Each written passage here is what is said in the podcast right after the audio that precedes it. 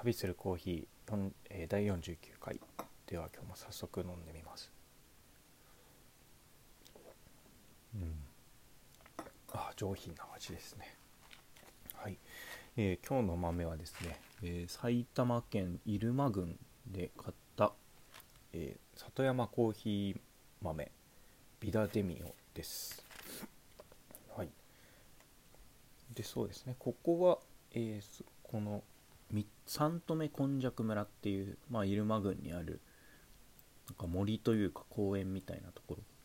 で買ったんですけど、まあ、そこで焙煎されてるわけではなく、まあ、この三富根雀村が、えー渋谷にあるロストロジャパンっていうところですかね。ここおそらく焙煎をやってるとこだと思うんですけどここに、えーこのブレンドを作ってもらってるっていうような形になりますね。はい。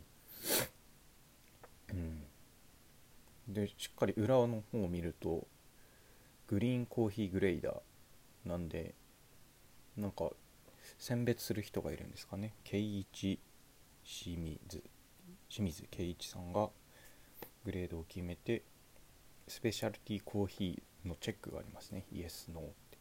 でブレンドの名前ビダデミオでローストマスターのサインもついててローストレベル66なんで、まあ、ちょっとこれはハイローストぐらいですかね。ハイローストかシティローストかっていうところ。ちょっと薄い茶色って感じです。はい。でカップテイスターが K K1 K1 なのかわからないですあ K1 だから K1 なんですね。多分。このグレーダーの人と一緒です。カップテイスターもいると。焙煎した後にもしかして飲んでるんですかね。ちょっとだけ。なんかそんそんな気がします。で焙煎日は4月24日。でこれを買ったのが5月4日ぐらいだったのでまあ1週間とちょっとぐらい結構早めな感じで店頭に並ば並べてますねはい面白かったのはこれ結構浅めなんですけど、えー国がインドネシアブラジルなんですね。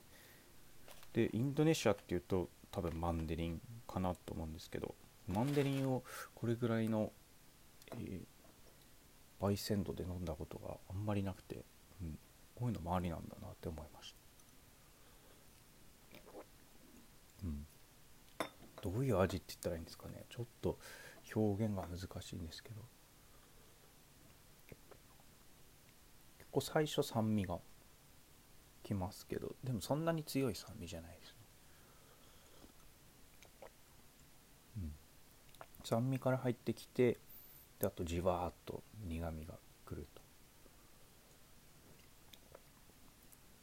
で余韻も結構あってでもなんか全体的に何かが尖って出てくるような感じではないんですごいバランスがいいですね。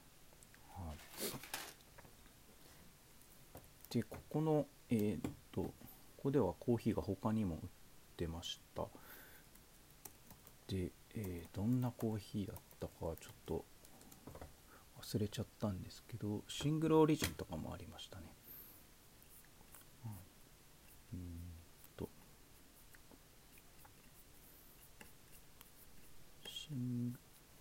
あであのここに、まあ、入り口のところ公園の入り口にカフェがあるんですけどそこではあの豆を選んで自分でばい、えーこう引いて自分で入れて飲むっていうそういう体験もできるらしいです。これってまあ僕なんかも毎日のようにそそうやって飲んでるんですけど家に器具がない人とかはもう新しい体験ができるんじゃないでしょうか。はい。あでありました。えー、と豆はですね3種類売っていました。アースフィールっていうのがブラジルで栽培したユニークな個性が光る厳選した5種類の豆を、えー生豆からブレンドして焙煎した特製ブレンド。ブラジル5種。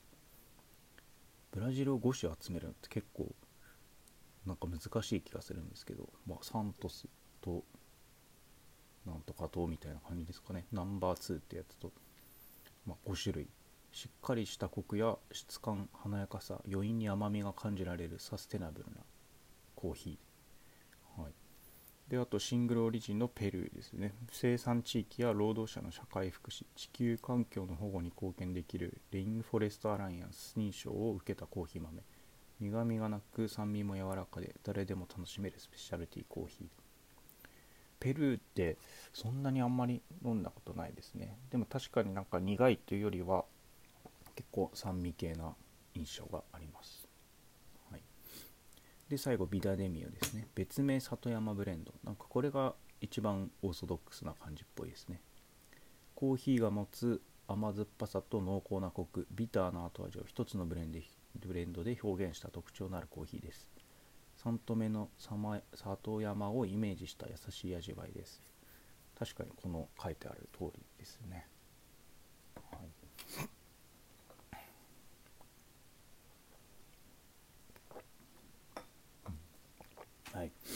ですね、最近ちょっと家でも朝入りっぽいのにチャレンジしてるんですけどなかなか難しいですね、うん、なんかコーヒーの外側の色と中のどれだけ焙煎されてるかっていうのがなんか一致しなくてやりすぎちゃったりとかするので、まあ、ちょっとまだまだ修行中という感じですはいでは、えーと、今回は以上ですが、えー、またもう一つ地方の、えー、それは、まあ、コーヒーバッグになるんです。ドリップバッグになるんですけどそれも用意しているので是非お楽しみにしてください、はい、では今回、えー、第49回は里山コーヒー豆のビダーデミオでした。ありがとうございました。